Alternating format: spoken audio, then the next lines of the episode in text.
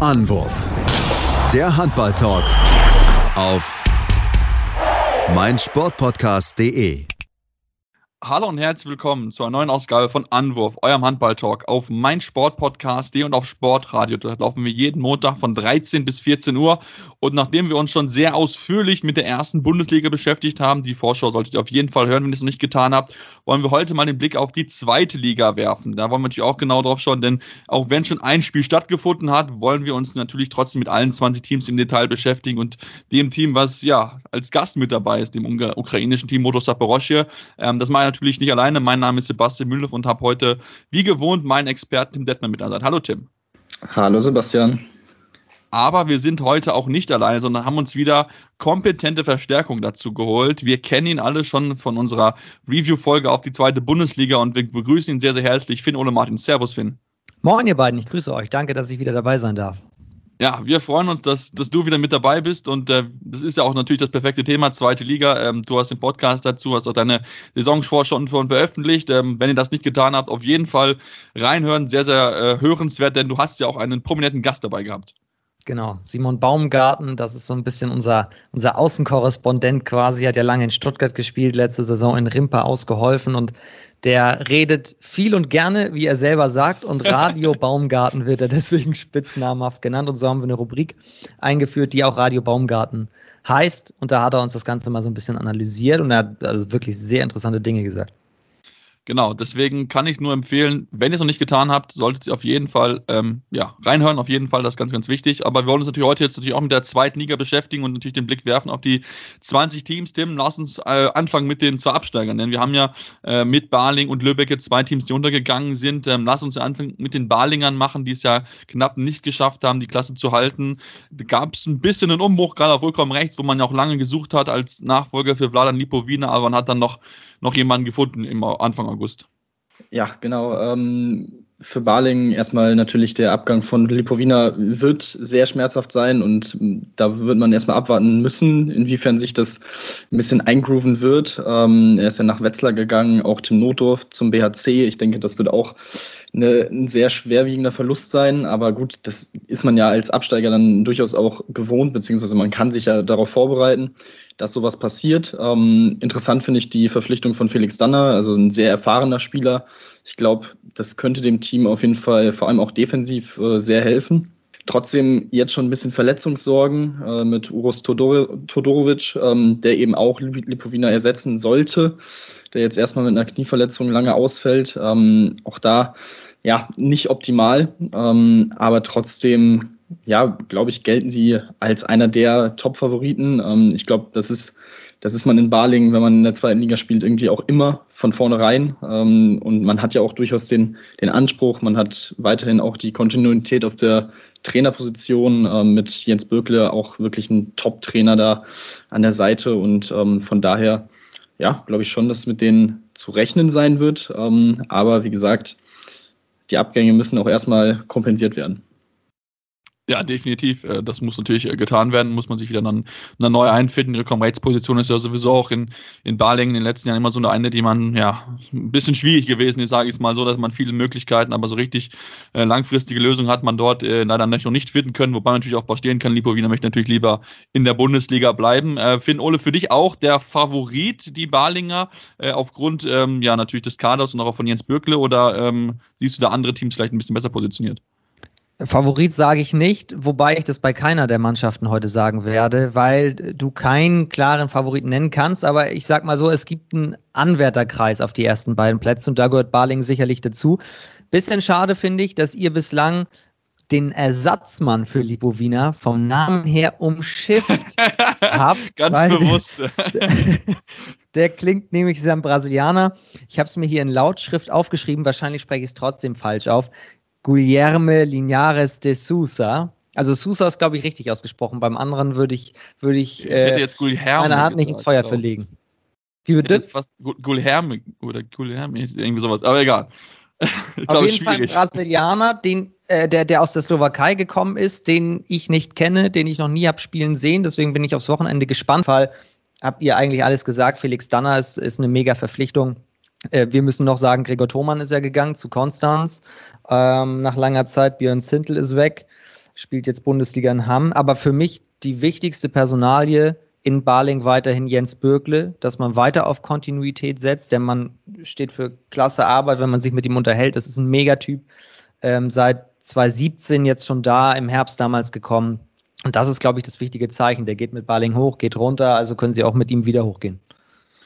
Genau, also für mich ist er auch der ganz, ganz wichtige Schlüssel. Ähm, er ist zwar manchmal an der Seitenlinie fuchsteufelswild und sehr emotional, aber das ist ja auch ein Bennett Wiegert, also von daher soll das ja gar kein, gar kein negativer Punkt dort sein. Ähm, dann lass uns zum zweiten Aufsteiger kommen, Tosin Lübbecke, ähm, die ja, ja, nachdem äh, sie es in der zweiten, in der ersten Liga nicht geschafft haben, auch, da wird es mit Sicherheit vor allen Dingen darum gehen, äh, Tim, dass man halt offensiv wieder Firepower hinbekommt, denn das war das große Problem in der ersten Liga. Ja, das äh, haben wir ja immer wieder herausgearbeitet in der, in der letzten Saison, dass es da große Probleme gab. Ähm, generell ja, auch da natürlich ähnlich wie in Baling einen gewissen Umbruch. Man hat mit Michael Haas einen neuen Trainer an der Seitenlinie. Auch da ist dann natürlich die Frage, wie schnell kann sich das finden ähm, und wie schnell kann er seine Ideen dann auch umsetzen auf die Mannschaft. Ähm, ich finde, man hat sich interessant ähm, verstärkt. Also Njo Gerrit Gens sollte sicherlich auch dafür zuständig sein, dass eben mehr Offensivpower äh, generiert wird, ähm, der aus Hamm kommt. Ähm, auch auf links außen Rütre Tenfelde finde ich äh, eine Top-Verpflichtung ähm, als Ergänzung zu, zu Tom Skrublin, der ja sowieso, egal in welcher Liga, immer für Lübecker auch äh, abliefert. Ähm, also das ist schon echt ein ziemlich starkes Duo auf links außen. Dann natürlich Nikolas Katsianis, ähm, unheimlich viel Erfahrung, natürlich mit seiner äh, durchaus unkonventionellen Spielweise, äh, immer auch Katze, sehr interessant ja. zu, zu beobachten. Ähm, und ja, so das Einzige, was ich äh, ähnlich wie wir es auch in der ersten Liga-Vorschau bei Flensburg gesagt haben, so ein Rechtsaußen mit Peter Strohsack, das ist schon durchaus auch ein, ein gewisses Risiko, ähm, dass man da jetzt nicht noch irgendwie eine, eine, zweite Person hat, vor allem weil man ja auf der rechten Seite auch äh, schon Probleme hat mit Verletzungen und da im Moment ja auch zwei von drei äh, Rückraumrechte ausfallen momentan mit Baumgärtner und äh, Dominik Ebner. Ähm, ja, das ist dann schon äh, noch ein bisschen, bisschen schwierig. Ähm, ansonsten am Kreis mit den Kontretz, auch da eigentlich ein guter Spieler, fällt jetzt auch im Moment noch aus. Ähm, also auch da, ähnlich wie in Balingen, Optimal ist es jetzt zum Start der Saison nicht, ähm, aber auch da, ich glaube, sie gehören durchaus auch zu diesem Anwärterkreis. Ähm, aber vor allem, wenn man sich anguckt, wie es nach dem letzten Bundesliga-Abstieg war, dann folgten drei Jahre im Unterhaus. Ähm, ja, kann durchaus sein, dass es jetzt auch wieder ein, zwei, drei Jahre braucht, bis man wieder auf diesem absoluten Top-Niveau sich gefunden hat, eben auch aufgrund dieser neuen Trainerpersonalie. Genau, da möchte ich auf jeden Fall noch kurz eingrenzen, denn sie haben sich ja nochmal ganz kurz vor Saisonbeginn verstärkt, haben ja noch ähm, den Paul Holzacke geholt, den 20-jährigen Rechtsaußen von, von Minden, aber der dort in zweite Mannschaft gespielt hat, also kein, noch keine Erstliga-Erfahrung hat, aber zumindest hat man sich da nochmal auf der Linkshänderposition, auf der Linksaußenposition oder Rechtsaußenposition nochmal verstärken können, einfach um sicher zu gehen, dass du halt genau nicht in diese Problematik reinkommst, die du jetzt auch schon so ein bisschen hast durch die zwei verletzungsbedingten Ausfälle auf der rechten Position. Ähm, aber natürlich trotzdem, äh, Lübecke, sie sind ein Name, sind immer mit dabei. Ähm, ähm, aber ja, gerade ich bin sehr gespannt, muss ich zugeben, Finn Ole, auf, ähm, auf Martin, äh, Michael Haas. Ne? Wir haben ihn ja gesehen bei Erlangen, wo er dann ja zurückgesetzt wurde, entlassen wurde. Ähm, und jetzt kriegt er ja noch für ihn nochmal so, ein, so einen Neustart eigentlich. Also Region kennt er ja, war ja schon, schon bei Minden, bisschen, bisschen weiter zurück. Äh, geht mir genauso, kann ich, kann ich schlecht einschätzen, das kann sehr gut passen. Äh, bin, ich, bin ich extrem neugierig, aber ich halte viel von dem Kader. Also, dass ein Sven Weseling kommt, von Bietigheim ist eine Mega-Verpflichtung, einer der Top-Torschützen in Bietigheim gewesen. Gens habt ihr angesprochen, der kennt Lübbecke auch, da war er ja, bevor er in Hamm war, finde ich, finde ich super klar. Lozaini weg, Valentin Spohn weg, das tut weh. Aber wenn ich mir den Kader angucke, ich finde den, find den gut. Ich finde den wirklich gut. Oberes, ja. Mehr als oberes, oberes Drittel. Also wenn, wenn die ins Rollen kommen, wenn das passt mit Michael Haas, Top 5. Ja, das würde ich dir auf jeden Fall auch zutrauen. Also wie gesagt, Michael Haas natürlich auf ihn wird es natürlich ankommen. Ich bin da sehr, sehr gespannt, inwieweit er, ja, der jetzt in meiner zweiten Station dann auch die, die Lehren gezogen hat aus der ersten, die ja auch für ihn nicht ganz einfach gewesen ist mit Erlangen, wo er auch Mitte der Saison ja irgendwie übernommen hat, obwohl es ja eigentlich ein bisschen anders geplant gewesen ist. Schauen wir mal, was, was er noch in, in Lübeck hier hinbekommen kann und dann lass uns auf den, äh, auf den dritten des vergangenen Jahres kommen, TSV, THSV Eisenach. Werden sie schon auch in im Rückblick erwähnt gehabt, der so ein bisschen so eine Überraschung, dass sie so lange mit dabei gewesen sind. Ähm, können sie das wiederholen, ist jetzt die Frage, Finn Ole. Ähm, traust du ihnen wieder zu, so weit oben zu landen?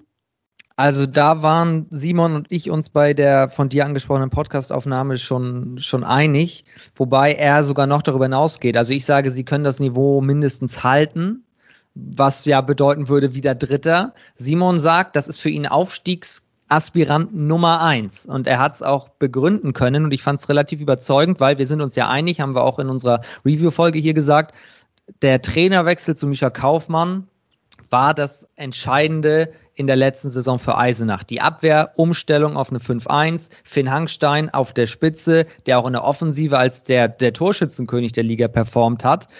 Und wenn, wenn da weiterhin keiner ein Mittel gegen findet und sie das sogar vielleicht noch in Details noch weiter perfektionieren können, dann haben die auf jeden Fall ein Wörtchen mitzureden, denn Eisenach war am Ende des Tages best of the rest müssen wir sagen, und muss sich daran jetzt messen lassen. Es ist denen auf jeden Fall zuzutrauen, auch wenn beispielsweise ein Adrian Wöhler weg ist, der, der, der Rekordspieler des Vereins. Aber ich schaue hier auf meinen Zettel und sehe, dass Jepsen im Tor, den ich für richtig stark halte, äh, auch noch äh, Unterstützung bekommt jetzt von Erik Töpfer, der von Aue gekommen ist und auf der Torhüterposition ist in Eisenach selten Kontinuität gewesen. Das haben sie jetzt mit, mit Jepsen. Ich bin sehr gespannt, aber halte, halte weiterhin sehr viel von Eisenach und traue denen das zu, beim Aufstieg ein Wörtchen mitzureden. Ja, das, ich denke, ich würde ich will es auch mit rein, reinnehmen, auf jeden Fall, wenn wir noch so gucken. Timothy Reichmuth, äh, aus der Schweiz gekommen, ein Talent für die Linksaußenposition, auch ähm, wie auch äh, Cedric Marquardt, der von einem unterklassigen Verein Gelnhausen nach oben gekommen ist. Also da setzt man auch auf junge Spieler. Also das ist äh, mit Sicherheit ein sehr, sehr spannender Kader, auf den wir uns äh, auf jeden Fall sehr, sehr darauf freuen können, glaube ich, dem, dass die da wieder viel für Furore sorgen werden. Ja, absolut. Und ähm, ihr habt oder Simon Baumgarten hat es in der Vorschau auch gesagt, dass äh, ihnen diese 5-1-Abwehr jetzt mit der Umstellung vom Anwurfkreis, dass sie da irgendwie sehr, dass es sehr positiv sich auf sie auswirken kann, Stimmt, ähm, wenn ja. man da quasi ähm, früh attackieren kann und so ein bisschen das Tempo reduzieren kann der gegnerischen Mannschaft. Ähm, wenn das tatsächlich so funktioniert, wie, wie er es da so dargelegt hat, das klang für mich auch sehr schlüssig, dann glaube ich schon, dass diese Abwehr, vor allem was ähm, die zweite Welle dann angeht, extrem stark äh, werden, werden kann oder bleiben kann. Ähm, dazu, du hast es auch schon gesagt, Sebastian, sehr junge Spieler, insgesamt sieben neue Spieler mit einem Altersschnitt von 21 Jahren, das fand ich auch sehr interessant. Ähm, generell kein Spieler älter als 30 Jahre, also auch da sieht man ja, dass generell noch Entwicklungspotenzial in dieser Mannschaft steckt. Und ähm, ja, ich bin da, bin da auch weiterhin sehr gespannt drauf, wie sie es jetzt äh, umsetzen, ob sie dieses Level halten können. Das ist halt immer so das Ding, diese Konstanz bei jungen Spielern. Ähm, das könnte dann eventuell mal äh, zu einem Problem werden, aber ich glaube, warum sollte, sollte man jetzt in diese Saison nicht mit, einem, mit einer extrem breiten Brust gehen nach der Rückrunde? Ähm, also von daher, ähm, ja, ich glaube, denen wird auch durchaus zu rechnen sein und ich, ja, mit dem, mit dem Anfangsprogramm Großwaldstadt, Ludwigshafen würde ich schon sagen, das sind zwei Gegner, die man auf jeden Fall dann schlagen sollte, ähm, die ja auch selber noch so ein bisschen in der Findungsphase sind, auch da mit neuen Trainern. Ähm, und wenn du da mit einem 4-0 in die Saison startest, kann sich das ja dann auch gut entwickeln erstmal definitiv. Also das kann sich da auf jeden Fall entwickeln. Ich bin sehr gespannt drauf. Wir wollen natürlich genauso Auge drauf haben. Mal jetzt mal eine kurze Pause, dann haben wir noch genug weitere Teams, über die sprechen wollen. Da gibt es ja noch einige andere Teams, die durchaus sich Chancen machen, zumindest auf den Aufstieg. Und natürlich wollen wir auch Richtung Abstieg gucken. Deswegen bleibt dran, hier bei Anruf, eurem Handball-Talk auf meinsportpodcast.de. Schatz, ich bin neu verliebt. Was?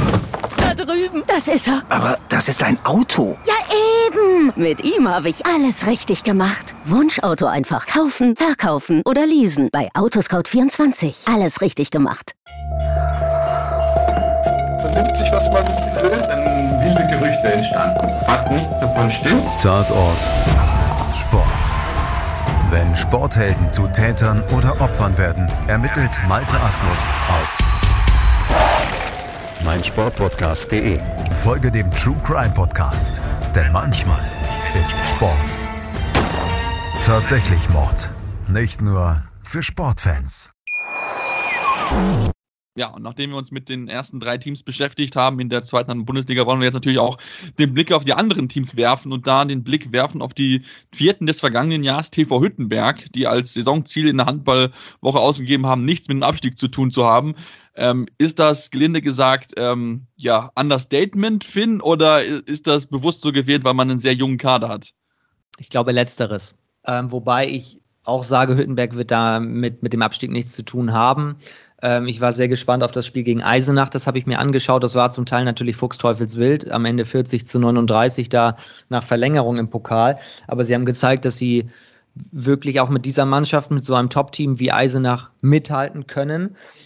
Man, man braucht ja sich nur mal die Namen anschauen, die da weg sind. Hahn ist gegangen, Rompf ist gegangen, Kner ist gegangen, die, die alle die Karriere beendet haben, aber vor allem Dominik Mappes ist gegangen, der Unterschiedsspieler in der letzten Saison, der nach Gummersbach gewechselt ist, der MVP, der Topscorer. Klar, und Tim Schneider ist gekommen, Yannick Hofmann von den Eulen eine Verstärkung. Schneider kennt Hüttenberg auch noch von äh, Anfang der 10er Jahre, aber die Frage ist, wie bekommen sie Mappes kompensiert? Plus die, also es gibt ja viele junge Spieler, die du gerade angesprochen hast, aber auch nicht nur die Neuen, die jung sind, sondern auch die Jüngeren, der letzten Jahre, die jetzt so, ich denke an einen Ian Weber beispielsweise, der jetzt mehr Verantwortung übernehmen muss. Dominik Plaue gehört dazu. Ähm, Hendrik Schreiber, Moritz Zörb, also die, die jetzt nicht mehr die ganz jungen Talente sind, sondern aus diesem Status rausgehen, jetzt den nächsten Step machen müssen, auch im Mannschaftsgefüge, das traue ich denen absolut zu. Ähm, bin sehr neugierig auf diesen Kader. Ganz oben vom Papier sage ich jetzt einfach mal, werden sie, werden sie nichts mit zu tun haben, aber mit dem Abstieg auch nicht. Oder? Ja, wahrscheinlich nicht unbedingt. Ich meine, sie haben ja auch Konstanz auf der Trainerposition. Das heißt, du kennst den Trainer. Der hat es auch im letzten Jahr gut hinbekommen. Aber ja, ich bin bei dir. Es wird natürlich gehen. Dominik Mappes das ist ja eigentlich auch der Name, mit dem Hüttenberg irgendwie verbunden hat in den letzten Jahren. Also war ja ne, Urgestein und, und war ja auch wirklich das Aushängeschild. Aber natürlich klar, so einen Mann zu ersetzen, das wird nicht einfach, Tim. Davon wird es am Ende abhängen. Äh, man hat ja dazu auch noch äh, Paul Kompenhans aus äh, Melsung geholt. Auch da ein junger 19-jähriger äh, Mittelmann. Ähm, ich glaube, das ist eine sehr interessante Ergänzung auch. Und auch, also Trainer Johannes Wohlrapp hat auch gesagt, das ist eine junge, hungrige Mannschaft, die am Anfang ihres Entwicklungspotenzials steht. Ähm, deswegen, ich glaube auch, die werden wahrscheinlich im gesicherten Mittelfeld irgendwo landen. Ähm, auch da wir haben es ja letztes Jahr gesehen, wie eng das Ganze zusammen ist. Auch in diesem Jahr glaube ich, dass diese Liga unfassbar eng sein wird. Also selbst wenn dann am Ende irgendwie Platz 14 steht, könnte, könnte ich mir vorstellen, dass sie dann trotzdem auf Platz 8 irgendwie drei Punkte Rückstand haben oder so. Also das ist ja äh, dementsprechend alles im Rahmen. Deswegen muss man dann auch darauf achten, in der Nachbetrachtung der Saison dann oder in der Bewertung ähm, während der Saison darauf zu achten, wie, wie spielt diese Mannschaft, wie entwickeln sich diese jungen Spieler. Ähm, dementsprechend, ähm, ja, aber auch, auch da diese jungen Teams, ähm, vor allem junge Spieler, die dann was zeigen wollen, das ist immer interessant. Ähm, ich glaube, die können sehr, sehr viel Spaß bringen. Ich meine, dieses äh, Pokalspiel ähm, zeigt ja schon, was da für ein äh, Spaßpotenzial auch für die Zuschauer da ist. Also ich glaube, das äh, bleibt sehr interessant, Hüttenberg zu beobachten. Ja, das glaube ich auch. Also wenn die, die Jungs da ihr Potenzial entfalten können, mit Sicherheit eine Mannschaft, die man sich gerne anschauen könnte. Das war auf jeden Fall schon mal ein tolles erstes Spiel. Ja, wenn wir uns das erste Spiel anschauen von einer anderen Mannschaft, von Nordhorn, die ja auch letztes Jahr lange um den Aufstieg mitgespielt haben. Ähm, ja, verloren gegen Empor Rostock. Ähm, haben einige wichtige Spieler verloren, wie zum Beispiel Robert Weber nicht mehr mit dabei ist, Nils Torbrügge, Daniel Fontaine. Ähm, was machen wir aus ihnen? Ich meine, sie ja selbst haben vorgegeben, oberes Mittelfeld finden. Ähm, natürlich trotzdem diese Niederlage jetzt gegen Rostock im Pokal, das ist schon ein Rückschlag für die Nordhorner. Ja, wobei Rostock ihnen ja irgendwie nicht liegt. Auch letzte Saison in der Liga schon da, da verloren. Das würde ich jetzt nicht zu hoch hängen, aber ich habe ehrlich gesagt keine Ahnung, was wir damit machen. Also, dass Lukas Firnhaber und Alexander Feld gekommen sind, ist überragend. Von den beiden bin ich großer Fan, sind aber beide verletzt. Und zwar relativ schwer habe jetzt gelesen, dass Feld gesagt hat, äh, mit vielleicht Richtung Rückrunde, dass er dann wieder am Start ist. Also jetzt sind die beiden noch, noch keine Verstärkung für einen Haber, wahrscheinlich ganze Saison raus. Mm, relativ, relativ bitter. Ich, ich weiß es ehrlich nicht. Ich weiß es ehrlich nicht. Ich habe keine Ahnung. Ja, ich meine, gerade natürlich Alex Felder sollte die wichtige Rolle einnehmen, du sagst es ja. Also das ist natürlich dann jetzt etwas, wo dann ja die zweite Reihe gefragt ist, wo dann auch Daniel Kubisch gefragt ist, der Trainer von Norton. Ähm, denn das wird für ihn eine schwierige Aufgabe, denn eigentlich sollten die ja, wie gesagt, wichtige Rollen einnehmen. Absolut und vor allem, wenn man dazu noch bedenkt, dass Norton ja so ein bisschen vom Weg der Kontinuität, vor allem was den Kader angeht, abgewichen ist, auch da einen größeren Umbruch hatte. Man hat gesagt, man braucht neue Charakter in dieser Mannschaft. Ähm, ja, und das ist dann schon, da kommt dann schon sehr viel zusammen. Ähm, auch da auf halb rechts mit Johannes Wasilewski, der jetzt wahrscheinlich den ersten Saisonmonat auch noch ausfallen wird. Lasse Seidel auf links außen äh, wird wahrscheinlich auch noch ein paar Wochen fehlen. Ähm, das ist auch da äh, alles andere als optimal. Ähm, dazu ja, ist es schon, ich weiß nicht, vor allem dann im Rückraum schon ein bisschen, bisschen rar gesät dann. Ähm, muss, man, muss man echt drauf achten. Äh, ich bin auf Tarek Marschall gespannt, der aus Erlangen gekommen ist äh, als junger Spieler. Ähm, ich glaube, der hat durchaus Potenzial, ähm, da auch in der zweiten Liga durchaus sich weiterzuentwickeln. Ähm, aber auch da, wie gesagt, das, ich bin da auch noch ein bisschen unschlüssig drüber und ich glaube, aufgrund dieser, dieser Verletzungsmisere jetzt auch schon zum Start der Saison wird es da relativ, ja, auch so eine ähnliche Saison werden wie, wie mit Hüttenberg, also so im Mittelfeld. Also ich glaube nicht, dass da jetzt groß nach oben was, was möglich ist. Ähm, deswegen glaube ich, ist man da auch schon ganz gut dran zu sagen, dass man da ein bisschen runterfährt, was die Ansprüche angeht. Ähm, und ich meine, okay, oberes Tabellendrittel ist immer noch, ja, Rang 6, Rang 7, das ist schon immer noch eine, eine ordentliche Ansage. Wenn sie das erreichen, glaube ich, ist es auch alles in allem dann eine solide Saison gewesen. Ähm, aber wie gesagt, es ist dann schon, ist auf jeden Fall eine ordentliche Aufgabe für Kubesch. Das, das, äh, das stimmt auf jeden Fall.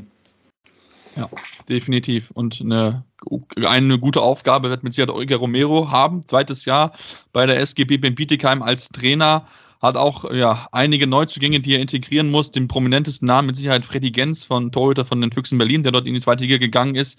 Ähm, und ja, da ist man natürlich auch klar, Bietigheim hat noch den Anspruch, man spielt mit den Frauen in der ersten Bundesliga, möchte auch gerne mit den Männern wieder zurück. Ähm, trotzdem natürlich neue Zugänge, wir wissen, es dauert seine Zeit. Ähm, also ja, was machen wir daraus, finden? Werden sie wieder oben mitspielen, lange um den, äh, um den Aufstieg und dann wieder kurz vorher scheitern oder, oder wie ist dein Gefühl? Naja, wobei letzte Saison war es ja eher der Fehlstart, der ihn da so Ja, ein bisschen stimmt. am Ende den, den Chaos gemacht hat. Ich bin ja ausgewiesener Ica Romero-Fan. Also früher als Spieler und jetzt auch menschlich. Ich finde den Typen super. Und in dieser zweiten Liga ist er eine absolute Bereicherung da auf der Trainerbank. Mal ist er ein Vulkan, der aus sich rauskommt, dann ist er wieder ganz lieb und so. Ich finde das super. Es ist eine zweite Saison jetzt in Bietigheim. Da kann man jetzt schon mal andere Ansprüche von außen draufsetzen. Letzte Saison hat er ja gesagt, ich war ein super Spieler, ein Weltstar. Das heißt noch lange nicht, dass ich ein super Trainer bin. Ich muss selber lernen. Das nehme ich ihm auch absolut ab. Trotzdem, wenn wir von außen rauf gucken, sagen wir natürlich auch bei den Ansprüchen von Bietigheim, die haben einen Ica Romero nicht einfach aus Spaß geholt, um dann Namen zu haben. Die wollen was erreichen. Sie haben sich im Laufe der letzten Saison geschüttelt. Dann hat man diese Entwicklung gesehen. Auch die Mannschaft hat gelernt. Und ich traue ihnen zu, diesen Weg jetzt weiterzugehen. Wir haben vorhin schon gesagt, Weseling weg. Das, äh, das ist eine Schwächung. Äh, eigentlich Jan Asmuth auf links außen auch weg, weil aber Alex Pfeiffer und Tim Kaulitz sich jetzt verletzt haben, ist Asmuth direkt wieder da und wird wahrscheinlich fast die gesamte Saison spielen. Christian Schäfer auf der anderen Seite, auf rechts außen immer für Tore gut. Tor, äh, das Torhüter-Duo äh, finde ich überragend. Jetzt, Gens, hast du angesprochen, dazu Konstantin Poltrum, eines der besten Gespanne, die wir haben in der Liga. Also Bietigheim hat definitiv das Zeug, Platz 6 zu steigern und gehört für mich zum angesprochenen Kandidatenkreis um den Aufstieg. Ich, ich nehme an, du hast da relativ wenig dagegen zu sprechen. Ja, absolut. Äh, Ich glaube, das, was ja letzte Saison, abgesehen jetzt von dem ähm, Fehlstart, den du schon angesprochen hast, äh, so ein bisschen das, das Manko war eben diese, diese Konstanz, die nicht vorhanden war. Also man hat Ja. teilweise gegen die Top-Teams wirklich sehr, sehr gut ausgesehen, sehr gut äh, gespielt, auch Punkte geholt, aber dann eben die Punkte auch verloren gegen Teams, die man ein- einfach schlagen muss, wenn du dann um den Aufstieg mitspielen willst. Das wird auch ein, ein absoluter Faktor sein, diese Saison. Ähm, auch da die, die Steigerung in der zweiten Saisonhälfte macht natürlich Hoffnung. Ähm, ähnliches ja wie, wie in Eisenach. Ähm, natürlich die Frage, ob man das jetzt in diese neue Saison über, übertragen kann. und auf dieser Welle so ein bisschen weiterreiten kann. Ähm, das Auftaktprogramm ist auf jeden Fall nicht ohne.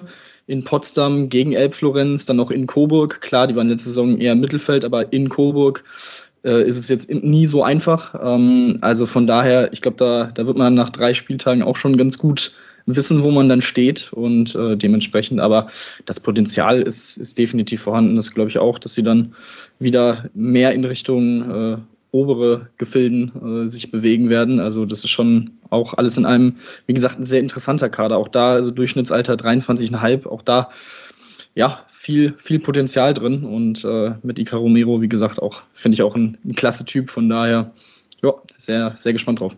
Mhm definitiv. Also ich denke auch, dass wenn er dann noch im zweiten Jahr nochmal den Schritt nach vorne macht in seiner Entwicklung, glaube ich nochmal, das wird auf jeden Fall ein spannendes Team, was wir da in Bietigheim zu sehen bekommen. Ja, lass uns auf das punktgleiche Team aus Hagen kommen, also um deutlich weiter nach oben gehen, die ja letztes Jahr äh, ja fast genauso viele Punkte hatten, nur aufgrund der schlechteren Tordifferenz halt in der Bietigheim gelandet sind. Ähm, ja, auch sie ein bisschen durchgewechselt, ein bisschen durchrotiert. Jetzt haben sie natürlich zum Saisonauftakt direkt eine Niederlage kassiert in der der DRB-Pokal, haben sie gegen Winhorst in der, in der ersten Runde verloren gegen den Drittligisten. Das ist natürlich schon so ein, so ein kleiner Rückschlag, weil man sich eigentlich schon durchaus mit Sicherheit erhofft hatte, in die nächste Runde einzuziehen. Ähm, trotzdem sollten wir das wahrscheinlich nicht überbewerten, Finn, oder? Finn Horst, einer der großen Aufstiegsaspiranten in der dritten Liga. Vielleicht sind sie diese Saison so weit, aber das ist jetzt eine andere Geschichte. Ähm, Hagen ist in der zweiten Saison nach dem Aufstieg. Es ist eine Floskel, aber sie stimmt. Zweite Saison ist immer die schwierigste. Man hat sogar in der letzten Saison, Saison schon gesehen, was passiert, wenn sich die Mannschaften auf dich einstellen. Hagen hat in der Hinrunde überragend gespielt. Natürlich hatten sie dann auch Ausfälle im, im, im zweiten Abschnitt durch Valentin Schmidt beispielsweise, der eine Zeit lang äh, nicht mitwirken konnte. Pujanu Rosi mit der überragende Spieler. Dort, jetzt ist Valentin Spohn dazugekommen. Schmidt ähm, habe ich schon angesprochen.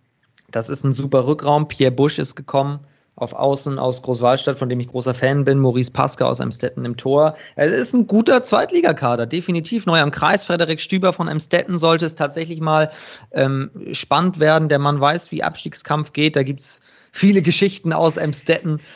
Ähm, war eine, eine, gute Reaktion von, von Hagen jetzt auf die Verletzung von Becker und äh, Renninger am Kreis. Ähm, dementsprechend Hagen wird die Klasse halten. Ja, sie selbst haben als Ziel einstelliger Tabellenplatz ausgegeben. Ähm, also von daher, wie gesagt, das wird mit Sicherheit das zweite Jahr. Wir wissen es ja immer, in jeder Sportart ist das zweite Jahr ist immer das schwerste in der jeweiligen Liga.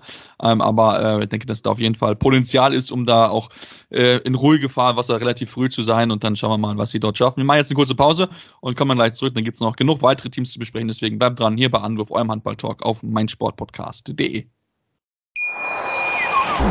Schatz, ich bin neu verliebt. Was? Da drüben. Das ist er. Aber das ist ein Auto. Ja, eben. Mit ihm habe ich alles richtig gemacht. Wunschauto einfach kaufen, verkaufen oder leasen. Bei Autoscout24. Alles richtig gemacht. Ja, und nachdem wir uns mit den ersten sieben Teams beschäftigt haben, wollen wir natürlich nun den Blick werfen auf das auf dem Platz 8 der vergangenen Sonne auf Tusem Essen, ähm, die ja in, auch in der ersten Runde gegen den Aufsteiger Potsdam rausgeflogen sind. Ähm, also da äh, gegen einen ja auch natürlich ambitionierten Aufsteiger Potsdam. Wir wissen es ja, die haben ja auch eine Kooperation mit, äh, mit den Füchsen Berlin, wo wir nachher noch ein bisschen drauf eingehen wollen, mit Sicherheit äh, verloren. Tim, ähm, auch da natürlich die Frage, klar, ne, sollte man es überwerten oder nicht, aber äh, prinzipiell, ähm, der, die Mannschaft hat einige Spieler verloren, einige neue sind mit dazugekommen. Das braucht natürlich auch gerade im Rückkommen so ein bisschen seine Zeit, wenn du halt zwei neue Rück, äh, Rückkommen-Mittelspieler holst. Ja, das, das auf jeden Fall. Man hat ähm, vier schmerzhafte Abgänge auf jeden Fall mit dem Linksaußenduo Bayer und Becher, die äh, in Richtung erste Liga gegangen sind.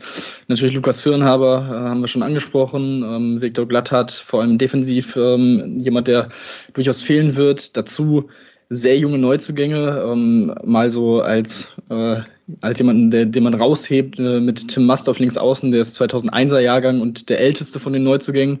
Ich glaube, das äh, zeigt auch, ja, das ist ja auch in Essen über die letzten Jahre nichts Neues, ähm, dass man da vor allem auf die jungen Spieler setzt. Ähm, man will die Defensive stabilisieren, man will das Tempospiel wieder forcieren, ähm, was so ein bisschen ja, hinten übergefallen ist im, im Verlauf der vergangenen Saison.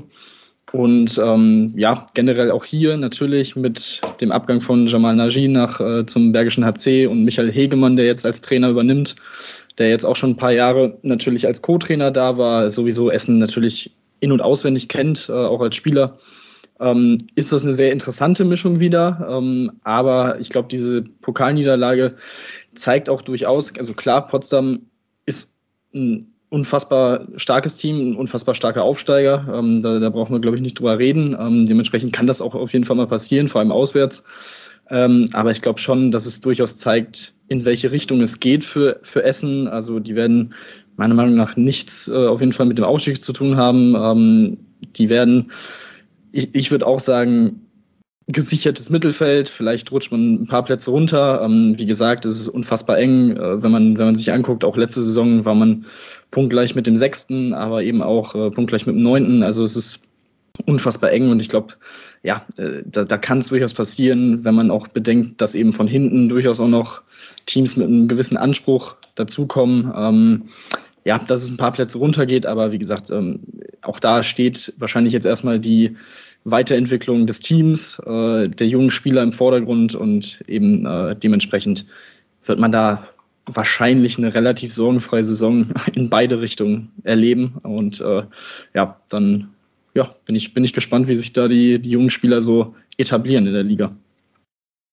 Ja, das wird mit Sicherheit eine ganz, ganz spannende Geschichte. Wie gesagt, auch da ein junger Kader, junge Neuzugänge. Das wird ein bisschen Zeit dauern, zumal ein neuer Trainer noch mit dabei ist. Du hast es erwähnt gehabt. Also da ist mit Sicherheit einiges, einiges im Wandel in, in Essen. Da versucht man natürlich möglichst, äh, ja, schon auch irgendwie möglichst in Sicherheit Mittelfeld zu landen. Aber äh, ja, das wird mit Sicherheit seine, seine Zeit dort dauern. Dann lass uns, Finn, äh, auf HCL Florenz kommen. Die haben ja erstmal Historisches geschafft. Zum ersten Mal in ihrer Geschichte sind sie in der zweiten Runde im DRB-Pokal. Ganz, ganz wichtig natürlich für sie. Das gibt ihnen sicher nochmal so einen Schub in der Saison, wo sie ja den Kader Großteil zusammengehalten haben. Und da könnte ja die Eingespieltheit eigentlich ein Trumpf sein, oder? Ja, also kadertechnisch kann man es relativ kurz halten. Zwei neue, zwei Spieler sind weg mit Huhnstock und, und Quade.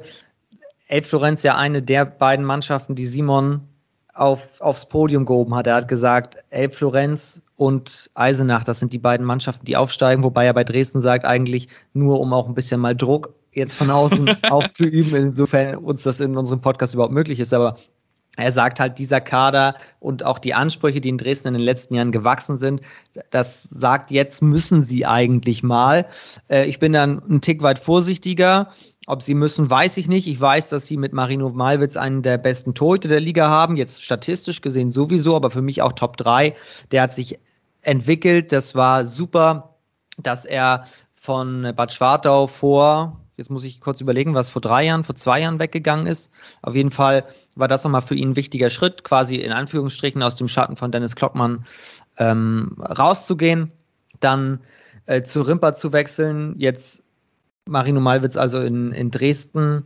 Keiner hat mehr Paraden in der Liga. Finde ich eine super äh, Geschichte, super für, für Dresden. Ich traue denen auf jeden Fall Top 5 zu. Ja, bin ich definitiv bei dir. Und wir wissen ja, dass der Anspruch auch in, in Dresden, bei der Elbflorenz auch ist, dass man irgendwann langfristig auch in der Mittelfristig in die erste Bundesliga will. Äh, und da äh, ja, ist natürlich wichtig, dass man einen Kader zusammen hat. Und ich denke auch gerade mal wird es natürlich auch eine wichtige Rolle einnehmen, da die anderen beiden Keeper ja noch ein bisschen jünger im Endeffekt sind. Also da kann er natürlich auch mit seiner Erfahrung dann auch schon so, so ein bisschen die Jungs natürlich unterstützen, dass man dann auch ein junges Tote dann, oder Trio ist es ja eigentlich quasi dann so aufbauen kann. Also von daher äh, für mich auch Elbflorenz ein, ein, Team, was mir auf jeden Fall auf der Rechnung haben sollte, wenn es darum geht, äh, äh, ja, wer am Ende im oberen Drittel stehen wird, um die, um die Plätze vielleicht noch ganz oben kämpfen wird. Denn wie gesagt, wir haben es schon mehrfach erwähnt, die Liga, sie ist enorm eng beieinander. Da wird es am Ende wahrscheinlich auch um Kleinigkeiten drauf ankommen. Und äh, ja, Kleinigkeit besser machen will mit Sicherheit auch Lübeck-Schwartau, ähm, die ja, mit Sicherheit äh, äh, große Ansprüche haben. Wir wissen ja, dass sie da auch äh, schon mal äh, schon auch in den vergangenen Jahren immer mal wieder näher dran gewesen sind. Jetzt im vergangenen Jahr nur Platz 10, Tim. Äh, war natürlich auch keine einfache Saison für sie. Was trauen wir ihnen dieses Jahr zu? Ja, auch hier äh, eins von den Teams mit einem neuen Trainer, mit äh, David Röhrig, ein junger Trainer, 31 Jahre alt. Ähm, man hat einen Umbruch, man hat zehn, zehn Neuzugänge, ähm, man hat den Kader noch mal ein bisschen verjüngt, ähm, im Durchschnitt jetzt 24,5 Jahre. Man will so eine gewisse neue Philosophie etablieren, Mehrwürfe von außen, Durchbrüche zum Kreis, weniger Würfe aus dem Rückraum. Da haben wir ja mit äh, Julian Rux von Handballytics auch schon mal drüber gesprochen, ähm, dass immer mehr Teams dahin gehen wollen und ähm, sich das so weiterentwickelt. Man hat, finde ich, sehr interessante Neuzugänge. Ähm, Leon Ciudat aus Kiel, U21-Nationalspieler, ähm, der sehr viel Potenzial mitbringt. Äh, am Kreis mit Jan-Erik Speckmann aus Lübeck einen Linksaußen dazu geholt. Dominik Weiß natürlich auf halb links bringen beide Bundesliga-Erfahrungen mit. Ähm, also auch da ja, gilt es, glaube ich, in Lübeck-Schwartau jetzt erstmal auch wieder so ein bisschen Ruhe reinzubringen. Ähm, die letzte Saison war ja schon auch ein bisschen äh, durchaus tumulthaft äh, in Phasen. Ähm, dementsprechend, aber auch da finde ich, ist es ein sehr interessanter Kader. Ähm, mal schauen, wie weit es nach vorne geht. Ähm, auch hier, wie gefühlt die halbe Liga, äh, wurde das Ziel oberes Tabellendrittel ausgegeben. Ähm, also ja, ich bin da da muss, glaube ich, schon viel zusammenpassen. Äh, ähm, aber was natürlich auch interessant ist, ist, dass Matej Klima geblieben ist, ähm, der so ein bisschen der verlängerte Arm sein soll, ähm, obwohl Leipzig wohl eine sechsstellige Summe geboten hat, um ihn loszueisen. Auch das zeigt ja durchaus die Qualität, äh, die da bei ihm auf jeden Fall vorhanden ist. Also, ja, wie gesagt, also wenn sich das schnell zusammenfindet und es schnell passt und man sich so ein bisschen in den Flow spielen kann, ja, vielleicht ein kleiner Geheimfavorit, aber es muss schon viel zusammenpassen, glaube ich. Finde ich, du siehst die ganze Zeit, verziehst deine Miene, wenn wir über die Lübecker reden. Was ist denn dein Eindruck von dem Verein? ich finde ich es auch total schwierig. Die haben alle super Talent. Also, ja. ob es jetzt ein Mattes Blum ist, der da gekommen ist von den Rhein-Neckar-Löwen, Leon Ciudat vom, vom THW Kiel, ähm, Lennart Leutz aus Dormagen. Ich bin halt sehr gespannt auf David Röhrig als Trainer, der in der Jugend in Dormagen überragende Arbeit geleistet hat, aber kriegt er das jetzt sofort auch in Lübeck mit? Ja, es ist ein junges Team, aber trotzdem im, im Männerhandball sage ich jetzt mal so platt hin. Ich glaube ja, ich höre aus Lübeck viel Gutes. Ähm, er ist halt sogar jünger als Klockmann und Warschul. Das sind jetzt so die letzten beiden der alten Garde. Ansonsten hat sich das Gesicht vom VfL ja jetzt komplett verändert. Ich sehe es wie Tim, mega viel Talent, gute Mannschaft. Ich glaube auch, dass Röhrig auf, auf, auf, auf die Distanz gesehen da was aufbaut. Für diese Saison noch nicht. Dafür ist es mir zu früh. Ja, ich glaube auch, dass der, der Verein, der muss sich einfach finden, wenn du so viele Wechsel hast, neuen Trainer und so weiter, dass das braucht einfach eine gewisse Zeit. Wir haben es ja auch gesehen jetzt in Hannover in der Bundesliga, wo es auch einfach gedauert hat, bis man die Handschrift von Christian Prokop gesehen hat. Also von daher, ähm, ja, wird das mit Sicherheit keine ganz so einfache Saison. Dann lass uns zum HC Coburg kommen, äh, Finn. Äh, auch die, der Verein natürlich, ne, wir kennen ihn, hat ja schon mal Bundesliga gespielt und so. Ähm, ja, was können wir von, äh, von den Coburgern dieses Jahr erwarten? Bei Coburg ist die große Frage, hat der HSC aus dem letzten Jahr gelernt.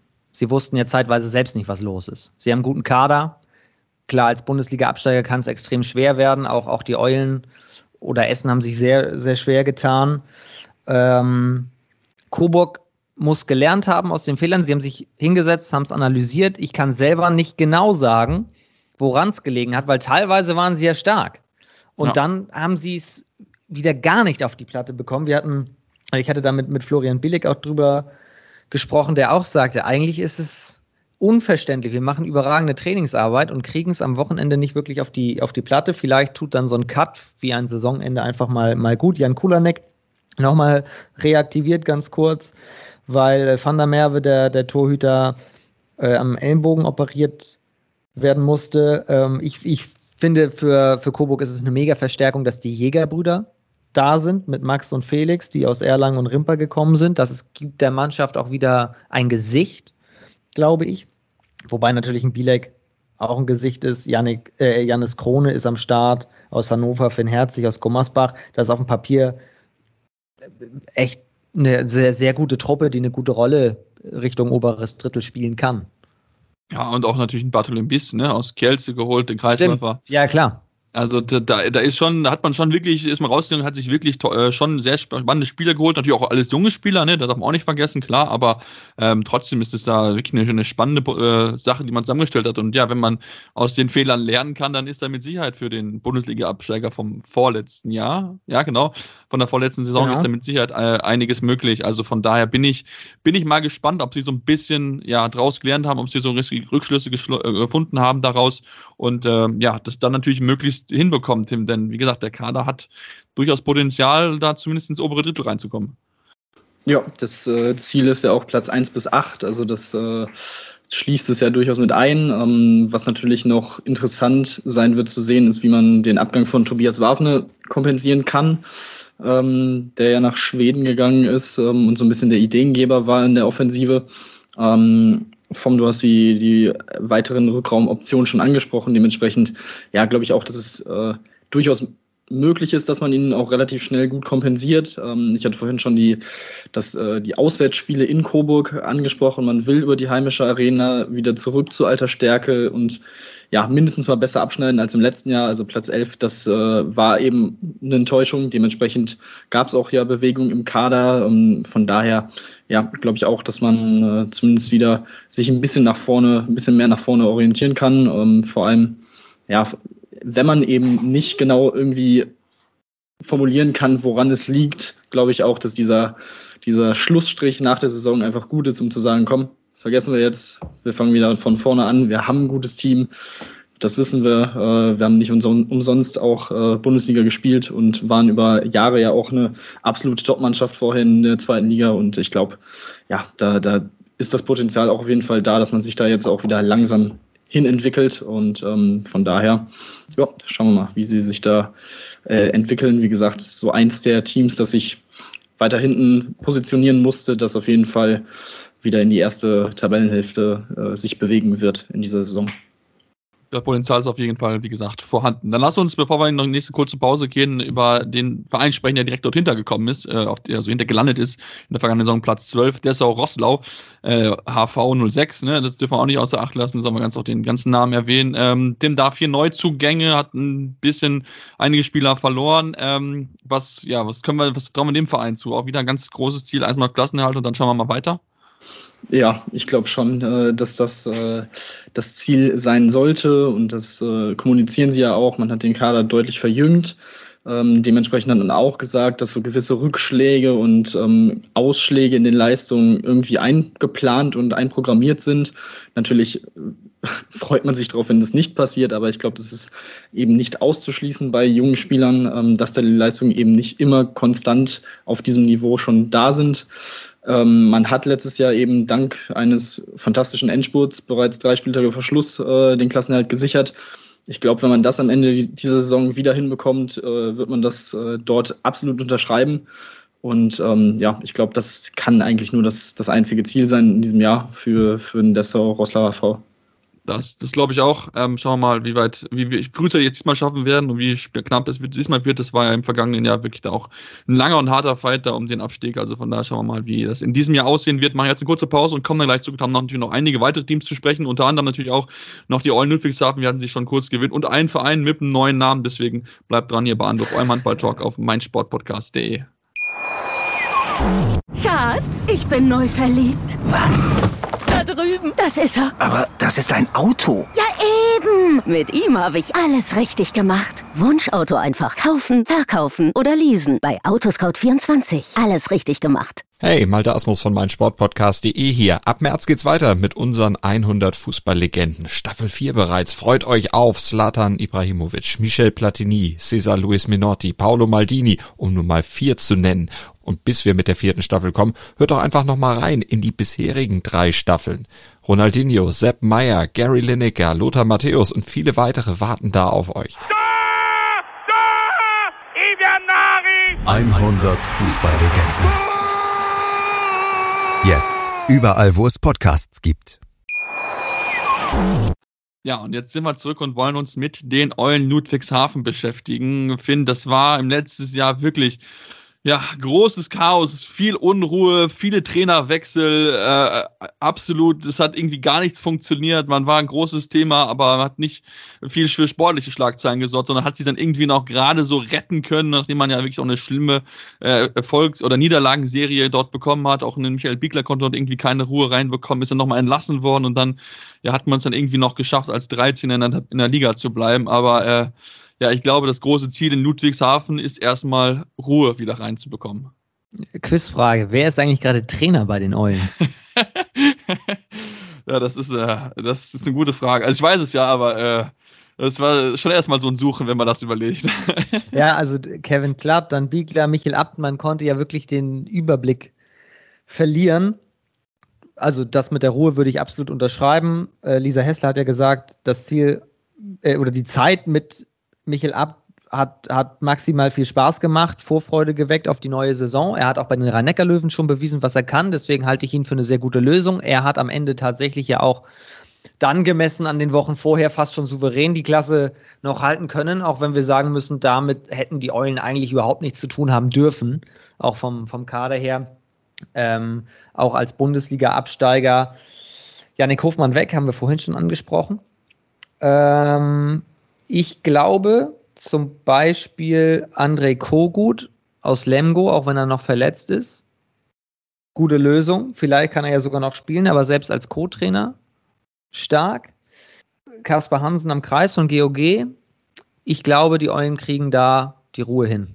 Oder die Ruhe rein. Ja, das, das glaube ich auch. Also ich will es auf jeden Fall zutrauen. Michael Abt hat es ja auch dann, als er das übernommen hat, ja auch gut hinbekommen. Ähm, hat noch einen oder anderen Abgang, ne, mit dem Henrik Wagner, der hier mit dabei ist, auch ein Gunnar Dietrich. Ach, stimmt, der, genau, der ist ja auch weg. Mhm. Genau, Gunnar Dietrich nicht mit dabei. Ich bin da selber gespannt drauf, äh, Tim, äh, auf Julius Meyer-Siebert, der, dass der ausgeliehen ist aus Leipzig, der, auf dem man ja auch groß Stütke dort hält und der sich jetzt in der zweiten Liga ja möglichst beweisen soll. Er hat ja schon viel Erfahrung auch in der Bundesliga gesammelt, auch in Flensburg zeitweise ähm, gewesen. Also ähm, ja, auch da Potenzial durchaus vorhanden. Ich glaube, dieser Schritt in die zweite Liga mit ein bisschen mehr Spielzeit ähm, könnte ihm da auf jeden Fall gut tun. Ansonsten ja, zweite, drei Neuzugänge mit Zacharias und Sebastian Trost natürlich aus der Löwenjugend, die natürlich Michael Ab dann auch sehr, sehr gut kennen. Ähm, das wird interessant zu sehen sein. Kaspar Hansen am Kreis, du hast ihn schon angesprochen. Also von GOG, wenn man sich da einen Spieler holt, ähm, die jungen Spieler, was sie da in den letzten Jahren alles entwickelt haben, das äh, verspricht auch einiges. Man hat weiterhin auch erfahrene Leute im Kader, Matej Sanin im Tor, Pascal Bührer, Christian Klimek am Kreis. Ähm, also das ist, glaube ich, von der Mischung her auch sehr interessant. Und, was für ähm, Namen auch, ne? Also vom ja. Kader her, vom Papier super. Ja, deswegen auch da ähnlich wie, äh, wie Coburg, auch so ein Team, das muss ja eigentlich wieder ein bisschen mehr nach vorne gehen als dieser 13. Platz. Du hast ja. äh, auch schon gesagt, ähm, eigentlich hätten sie auch in der letzten Saison niemals da unten stehen dürfen. Ähm, ja. Also von daher, ähm, ja. Irgendwann ist es halt auch ein Kopfding. Punkt. Genau, ja. Irgendwann bist du ja in, diesem, diesem, in dieser Spirale drin und kannst dann halt irgendwie auch schwierig rauskommen, selbst wenn du gefühlt fünfmal den Trainer wechselst. Also äh, ja, das ist dann schon auch da ähnlich dieser Cut. Man hat trotzdem ja dann am Ende, äh, du hast die Aussage ähm, von Lisa Hessler schon angesprochen, ein sehr gutes Gefühl dann noch am Ende herausgeholt aus dieser Saison, wie man es beendet hat. Äh, du hast schon gesagt, so ein bisschen irgendwie ja souverän dann doch noch. Also ähm, dementsprechend, glaube ich, kann man da auch gespannt sein, ob man auch da diese Welle weiterreiten kann, ob man sich da jetzt weiter festigt das erste Spiel gegen Balingen, dann in Eisenach, in Potsdam, in Bietigheim gegen Lübbecke. Das ist natürlich schon ein ordentliches Auftaktprogramm. Also, das, das muss man dann auch sagen. Da kann von dieser kleinen Euphoriewelle ein bisschen, die, die kann auch komplett wieder abgeflacht sein nach fünf Spielen. Aber andererseits, wenn du da gut aussiehst, kann das natürlich auch was in dir auslösen. Also der, der Saisonstart wird, glaube ich, extrem interessant äh, für die Eulen. Also das wird schon, wird schon interessant sein zu beobachten. Ja, definitiv. Also das wird mit Sicherheit spannend zu beobachten sein. Da ist mit Sicherheit auch Michael bisschen auch als Psychologe gefragt, um deine Jungs dann wieder auch äh, natürlich auf den Erfolgsweg zu führen. Dann lasst uns, ähm, Finn, zu dem Verein kommen, den ich schon als mit neuem Namen geteasert habe. Denn die DJK Rimper Wölfe heißen jetzt Würzburg-Wölfe. Äh, also quasi jetzt einen neuen Namen, weil sie auch umziehen und ein bisschen sich mehr auch in äh, Würzburg äh, etablieren wollen. Rimper ist ja ein kleines Nachbardörfchen in ein, oder Dorf zumindest, Kleinstadt daneben. Ähm, was trauen wir denn den, den Wölfen zu in, mit neuem Namen, mit, ne, mit neuem Schriftzug? Also erstmal ist das, glaube ich, ein sehr, sehr wichtiger Schritt, dass haben schon andere Mannschaften getan. Wenn du da auch in Richtung mehr Sponsoren denkst, größere Wirtschaftsleistung irgendwann, musst du das machen. Da schlagen natürlich zwei Herzen in meiner Brust. Ich kann auch verstehen, wenn dann einige sagen, aber wir sind doch Rimper und so weiter. Aber ich denke an die Füchse Berlin. Ich denke auch eine Nummer kleiner an den VfL Lübeck-Schwartau mittlerweile.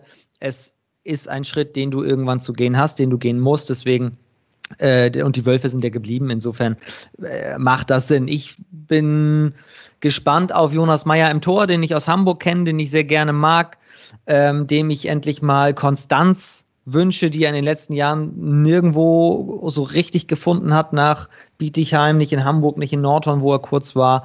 Das gönne und wünsche ich ihm. Jonathan Dayan ist weg. Der ist, der ist nach Hamm gegangen. Das ist eine große Schwächung. Aber Oliver Seidler aus Dessau am Kreis, gute Lösung.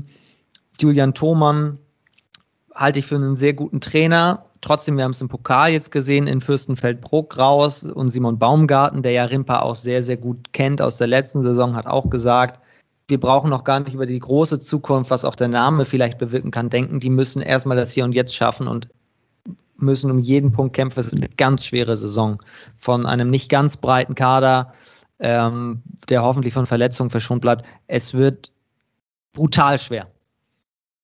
Ja, das, das glaube ich auch. Klar, man hat noch einen oder anderen geholt, ne? Linus Geist, der in Lemgo gelernt hat, zum Beispiel ähm, Benedikt Hack äh, aus Fürstenfeldbruck, also auch quasi der, quasi gegen den Ex-Verein direkt im ersten Pflichtspiel natürlich die Niederlage bekommen, sehr schade für ihn, aber ähm, da, ja, das ist das Ziel, Klassenerhalt muss ganz, ganz oben stehen und äh, da muss man dann gucken, dass man dann mit, äh, mit der Stadt, mit dem Potenzial in Würzburg, wo ja auch kein großer Fußballverein ist, das dürfen wir auch nicht vergessen, da ist ja nur Basketball quasi, da gibt es ja eine Möglichkeit, dass man da durchaus auch äh, Potenzial nutzen kann, um halt auch ein bisschen Sponsoring und größeren Etat einfach aufzubauen, äh, dass man den versucht jetzt zu nutzen, dass man da eine gewisse Etablissement schafft, dass man einen gewissen Zuschauerstamm einfach zusammenbekommt, um dann ja den nächsten Schritt dort zu gehen. Aber mehr als Klassenhalt wird, glaube ich, dort schwierig. Also da hast du definitiv recht. Dann lass uns ähm, weiter gucken auf äh, den schon von uns angesprochenen HC Empor Rostock, die ja äh, Nordhorn-Lingen schon geärgert haben. Ähm, letztes Jahr 15. gewesen. Ähm, was können wir mehr von ihnen erwarten, äh, Tim? Oder wird es wieder eine schwierige Saison?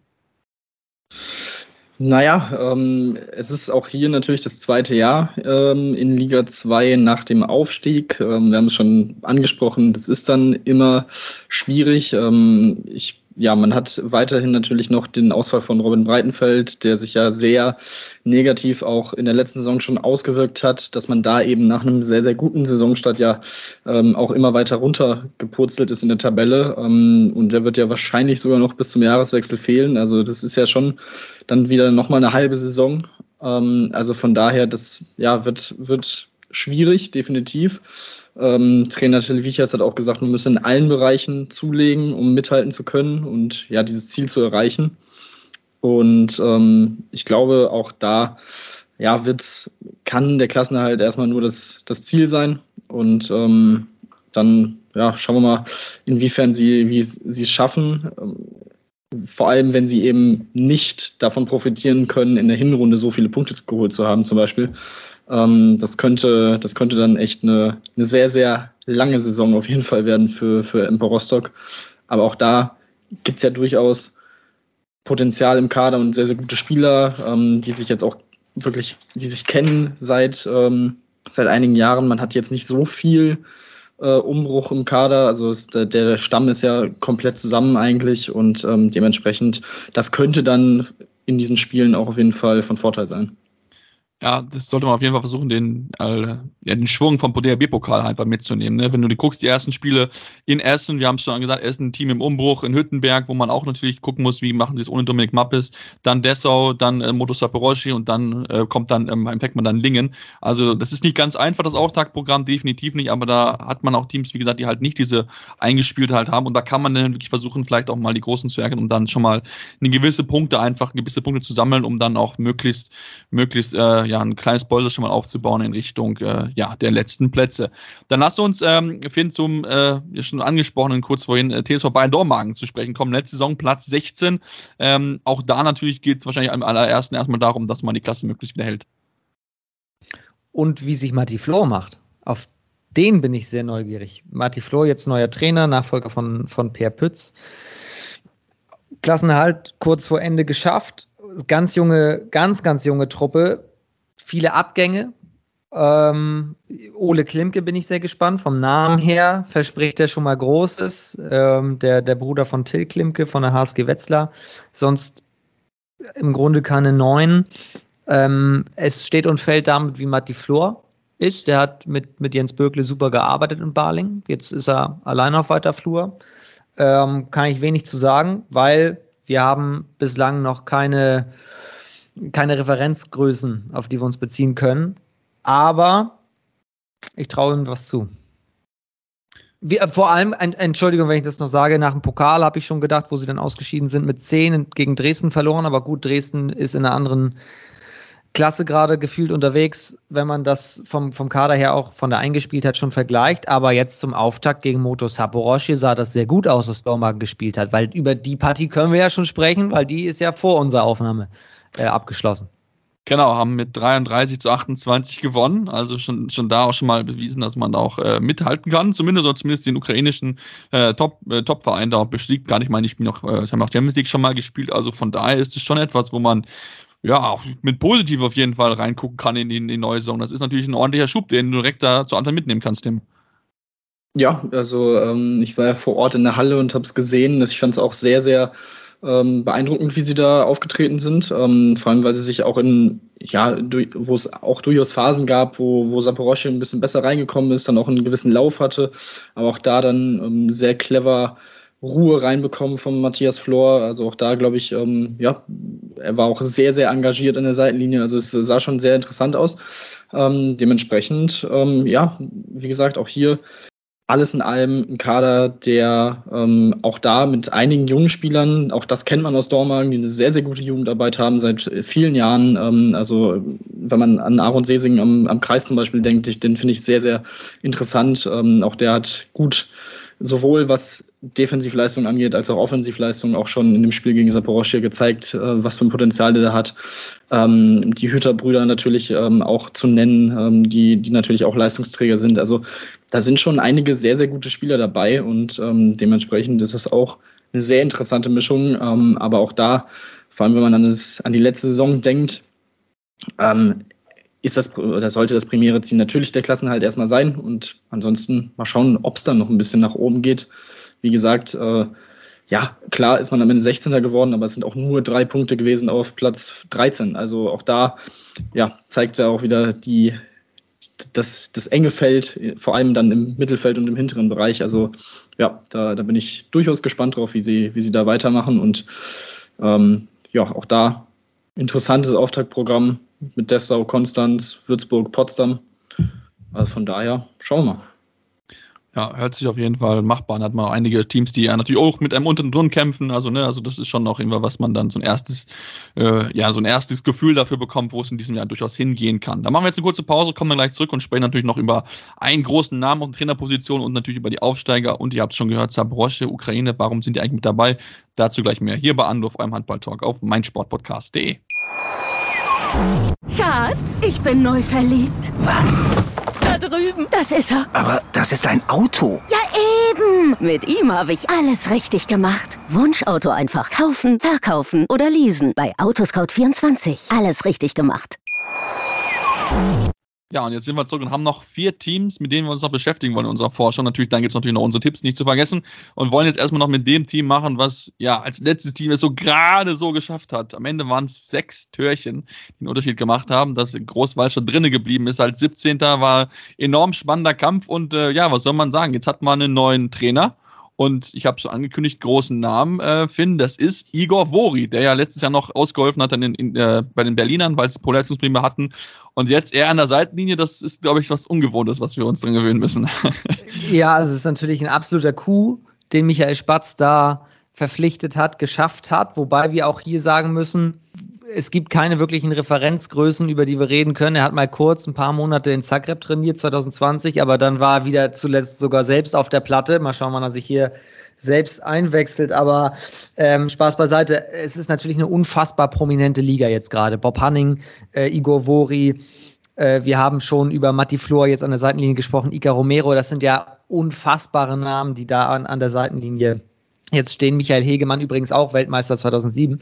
Ähm, aber äh, zurück zu Großwallstadt. Flahovic doch nicht gekommen. Das ist schade. Der ist ja äh, doch in Bittigheim geblieben. Dafür hat man mit Finn Wohlenweber einen absoluten Shooter im Rückraum aus Hamburg bekommen, dem ich sowas von wünsche einfach nur, weil ich ihn aus Hamburg persönlich kenne, dass er endlich fit ist, dass er endlich mal eine Saison durchspielt, dann ist er eine Riesenverstärkung für Großwallstadt. Auch Simon Strackeljan von Ferndorf, Kamlot aus Aue gekommen, das sind alles super Namen.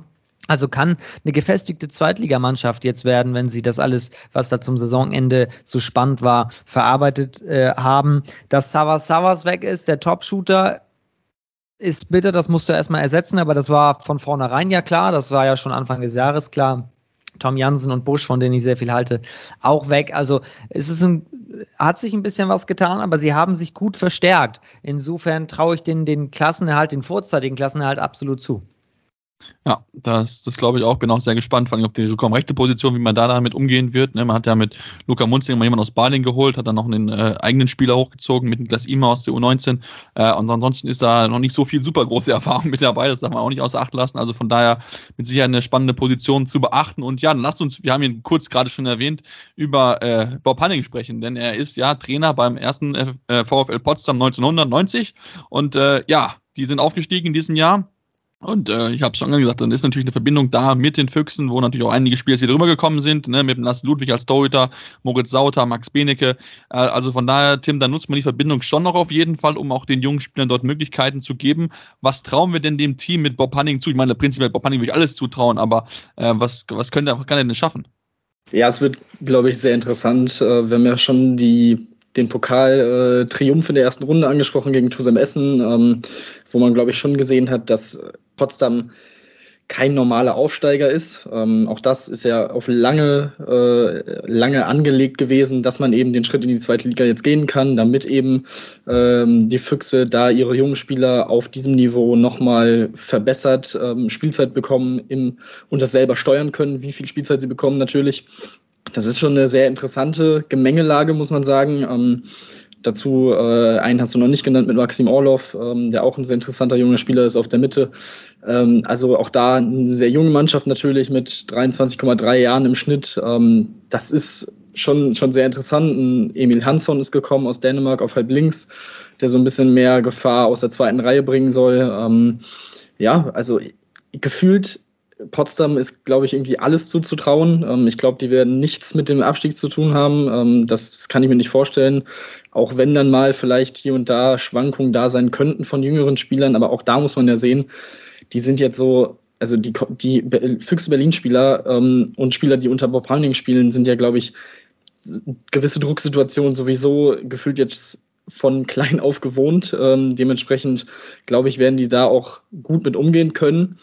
Und ähm, Max Benecke zum Beispiel hat ja auch in der letzten Saison schon seine Bundesliga-Fähigkeiten unter Beweis gestellt und gezeigt, dass er da locker mithalten kann äh, und auch viel Verantwortung dann phasenweise sogar schon übernommen hat in Berlin. Also, dass man den in diesem Kader hat, also das zeigt ja auch den Anspruch äh, in Potsdam und ähm, das ist schon ja eine, eine sehr, sehr interessante Mannschaft und irgendwie eine gewisse Wundertüte, ob es da vielleicht sogar richtig hoch gehen kann. Ähm, aber gut, das muss man dann mal abwarten. Wie gesagt, ähm, ich finde, der, der Sieg im Pokal gegen Essen ist schon ein gewisser Fingerzeig und ähm, dementsprechend also mindestens mal das gesicherte Mittelfeld. Das, das sollte auf jeden Fall drin sein und ja, mal gucken. Vielleicht äh, kann man sich da auch einen gewissen rausspielen. Wie gesagt, mit Bob Hanning natürlich einen ja, absoluten Fachmann da auch an der Seitenlinie, äh, der da auch genau weiß, was er tut. Ähm, also ja, es ist schon, schon sehr spannend, was da, was da passiert ist jetzt in Potsdam über die letzten Jahre. Und mit Lasse Ludwig ja auch ein super Torhüter noch dazu. Ja, ne? absolut. Also Joshua Thiele aus Minden am Kreis. Ja. Ähm, ich habe sie jetzt einmal in der Vorbereitung gesehen. Potsdam ist für mich die spannendste Mannschaft eigentlich in dieser Liga, wenn man das überhaupt sagen kann, weil man bei Potsdam einfach gar nicht weiß, wo es, wo es hingeht. Wir hatten Bob Hanning jetzt äh, im zweiten HBL-Update. Da hat er verraten, dass die WhatsApp-Mannschaftsgruppe letzte Saison Aufstieg 2022 hieß, damit, wenn die zu WhatsApp gehen, immer das Ziel direkt vor Augen haben.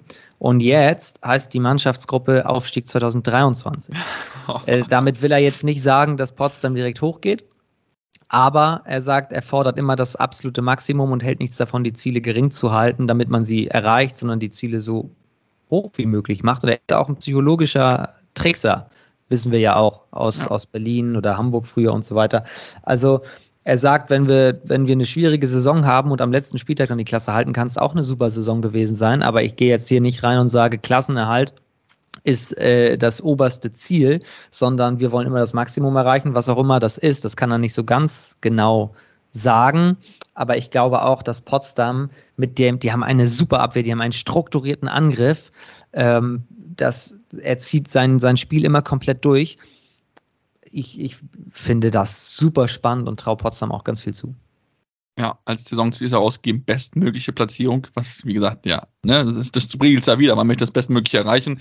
Da legt man sich jetzt nicht auf dem, auf dem, äh, auf dem Tabellenplatz fest, sondern möchte einfach gucken, was dort möglich ist. Ja, lass uns dann zum ja, letzten äh, Aufsteiger, da kommen wir den zweiten Aufsteiger, so müssen wir es ja eigentlich richtig betiteln. Der HSG Konstanz, ähm, die sich natürlich mit Gregor Thomann schon direkt so einen, so einen namhaften Spieler geholt haben, Bundesliga erfahren mit dazu bekommen und natürlich auch Jörg Lützelberger. Wir kennen ihn ja auch, äh, Bundesliga gespielt, jahrelang Tim, also auch da wieder einen bekannten Namen, zumindest auf der Trainerbank, den man, den man schon mal gesehen hat. Also äh, eine Mannschaft, die mit Sicherheit spannend zu beobachten sein wird, aber es wird natürlich trotzdem nicht einfach.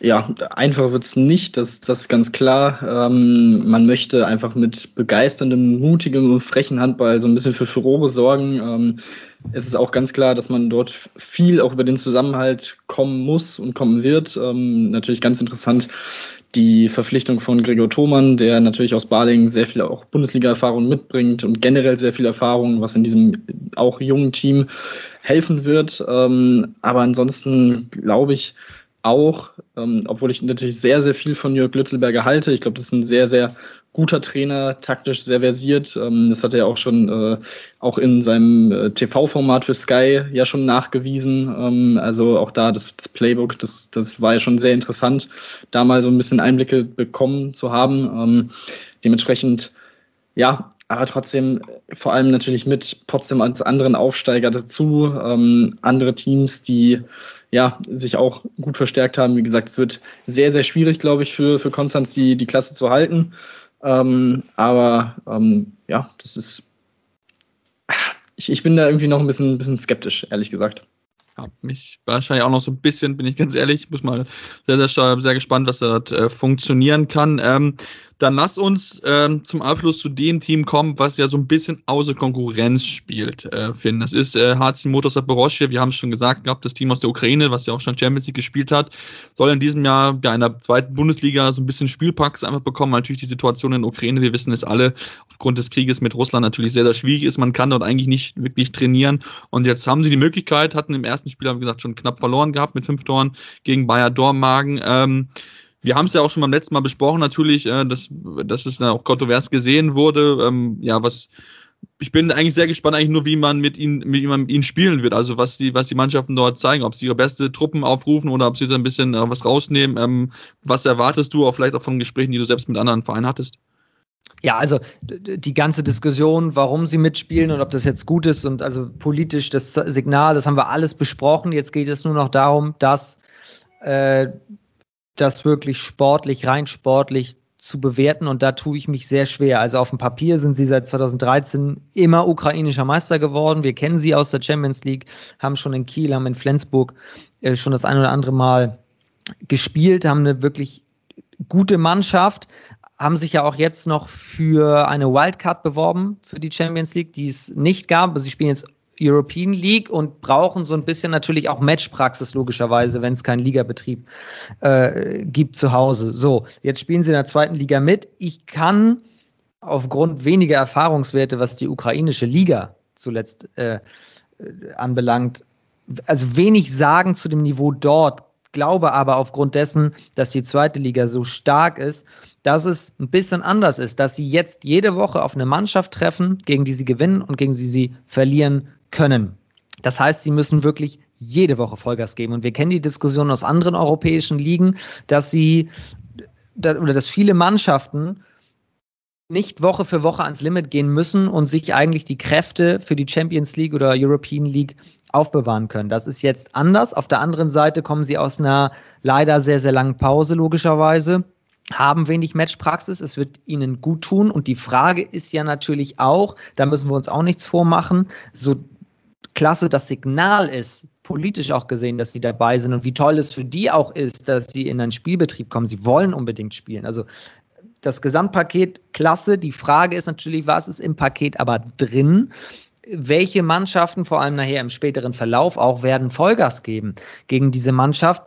Wenn du natürlich im Hinterkopf hast, dieses Spiel gilt für die Abschlusstabelle im Grunde nicht. Wird ja zwei Tabellen geben, einmal mit Motor Saporosche, einmal ohne.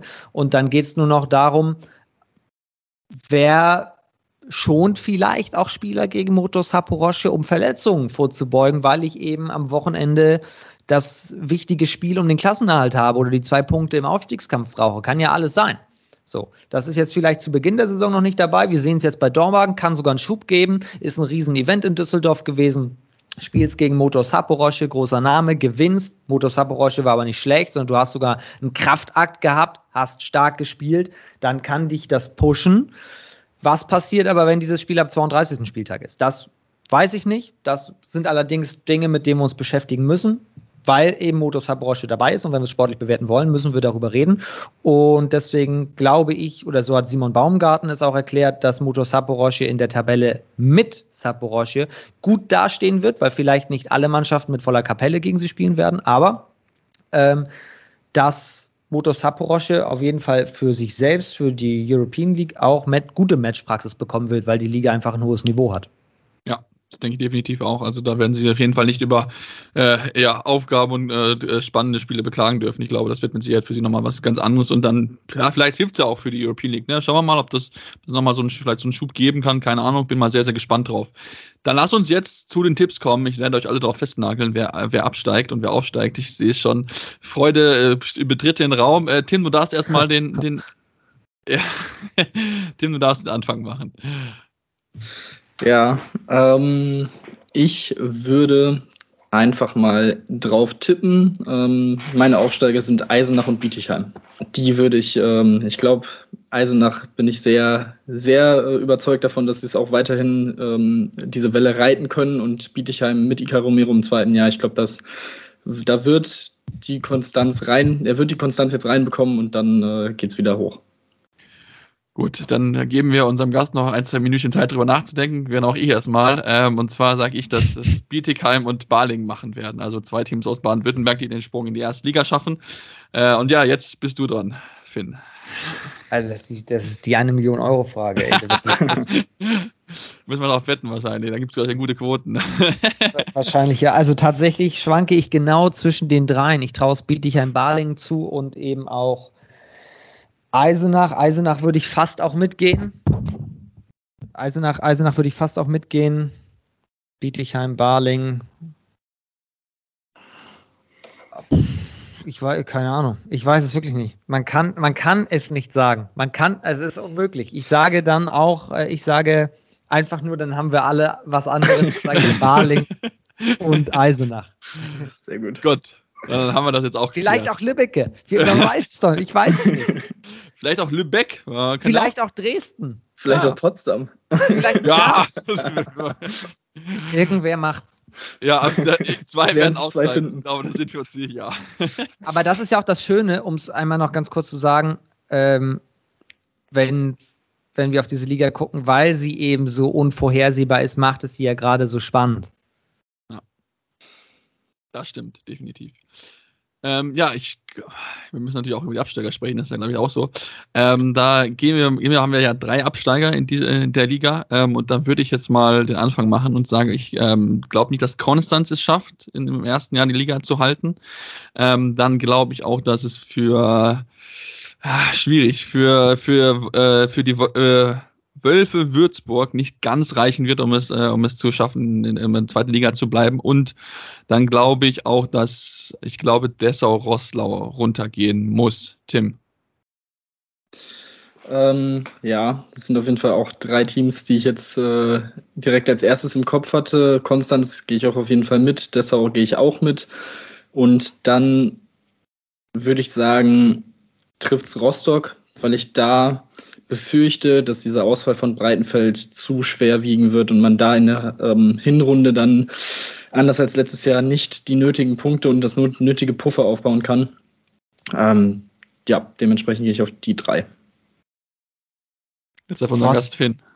Rostock hatte in der letzten Saison zwei Probleme. Erstens, dass sich äh, klar Breitenfeld verletzt hat, aber Darüber hinaus hatten sie zwei Probleme. Erstens, dass sie dann in eine Niederlagenserie kamen und tatsächlich hier der Kopf die größte Rolle gespielt hat. Sie haben so eine, eine starke Mannschaft, auch von den Namen, ihr habt es vorhin gesagt, ausführlich, kennen sich lange, ähm, teilweise wirklich sehr erfahren. Ich denke an einen Tim Völzke, an Wetzel, an, an Otzen zum Beispiel, ähm, dass sie jetzt wo sie nicht in dieser Negativspirale mehr sind, weil sie zum Schluss sich auch retten konnten, dass das, glaube ich, keine Rolle mehr spielen wird. Hat man jetzt auch gegen Nordhorn gesehen. Und das zweite Problem war, dass sich die Liga relativ schnell auf das 7 gegen 6, was sie eigentlich in Perfektion gespielt haben, eingestellt hat. Wenn, aber ich traue Till Wichers das zu, dass er das Spiel variabler gestalten kann, konnte in der Sommerpause und kann. Deswegen sage ich, Rostock hält die Klasse. Ich glaube, dass Dessau runtergeht. Äh, Würzburg haben wir schon gesagt. Und es ist schwierig. Ich, ich, ich gönne es natürlich keinem, wenn ich jetzt sage, ich wünsche mir, dass Konstanz drin bleibt, einfach weil die Schänzle-Hölle so cool ist und ich es schade fand, als sie runterging. Und ich sage, dass Konstanz die Klasse heilt, dann. Aber wer kommt denn sonst noch in Frage? Bei, bei Dormagen Großwallstadt werden wir auch in dieser Saison gucken müssen und ein Fragezeichen haben. Irgendwie in dem Rahmen, ich kann mich da nicht festlegen, sorry, aber in dem Rahmen wird es irgendwie sein. Okay, gut, super. Dann ähm, hast du jetzt eine Saison lang Zeit, dir Gedanken zu machen für die nächste Ausgabe. das, wir können am Saisonende erzählen, warum die abgestiegen sind, die abgestiegen sind. Können wir wieder haben, Mann. Das werden wir auf jeden Fall wieder machen, werden es genau beobachten. Ja, und wenn ihr natürlich immer über die Liga im Update seid, dort auf jeden Fall den Podcast von Finn Oleman und Svens zwei, äh, zweites HBL 2 Genau. Äh, und natürlich uns auf jeden Fall auch hören. Ne? Wir werden natürlich auch mal immer wieder in die zweite Liga reinschauen äh, und natürlich uns auch hauptsächlich mit der Handball-Bundesliga beschäftigen, die ja, wie gesagt, schon losgegangen ist ähm, und äh, mit der wir uns natürlich auch ausführlich beschäftigen wollen. Und dann gibt es natürlich auch noch unsere Vorschau auf die Frauen-Bundesliga. Das dürfen wir auch noch nicht außer Acht lassen. Da haben wir uns auch einen Gast dazu eingeladen, um auch da wirklich mal ausführlich über die Teams in der Handball-Bundesliga zu sprechen, der Frauen, um da einfach euch natürlich auch die bestmögliche Vorbereitung zu geben für die Saison, die dann auch ja nächste Woche beginnen wird. Dann, ja, Bleibt dran auf jeden Fall, folgt unserem Podcatcher, unserem Podcast auf eurem Podcatcher eurer Wahl, Spotify, iTunes, wo auch immer. Ihr dürft auch gerne Rezensionen lassen bei iTunes oder Spotify, gerne fünf Sterne, aber gerne auch konstruktive Kritik, was können wir besser machen, woran können wir arbeiten und uns auch gerne weiterhin folgen auf unseren Social Media Kanälen, Facebook, Twitter, Instagram mit dem Handle Anwurf findet ihr uns jeweils dort. Ja, und dann hören wir uns dann demnächst wieder hier bei Anwurf, eurem Handballtalk auf meinsportpodcast.de. Anwurf. Der Handballtalk auf meinsportpodcast.de. Schatz, ich bin neu verliebt. Was? Da drüben. Das ist er. Aber das ist ein Auto. Ja, eben. Mit ihm habe ich alles richtig gemacht. Wunschauto einfach kaufen, verkaufen oder leasen. Bei Autoscout24. Alles richtig gemacht. Wie baut man eine harmonische Beziehung zu seinem Hund auf? Puh, gar nicht so leicht. Und deshalb frage ich nach, wie es anderen Hundeeltern gelingt, beziehungsweise wie die daran arbeiten. Bei Iswas Dog reden wir dann drüber. Alle 14 Tage neu mit mir, Malte Asmus und unserer Expertin für eine harmonische Mensch-Hund-Beziehung, Melanie Lippisch. Iswas Dog mit Malte Asmus. Überall, wo es Podcasts gibt.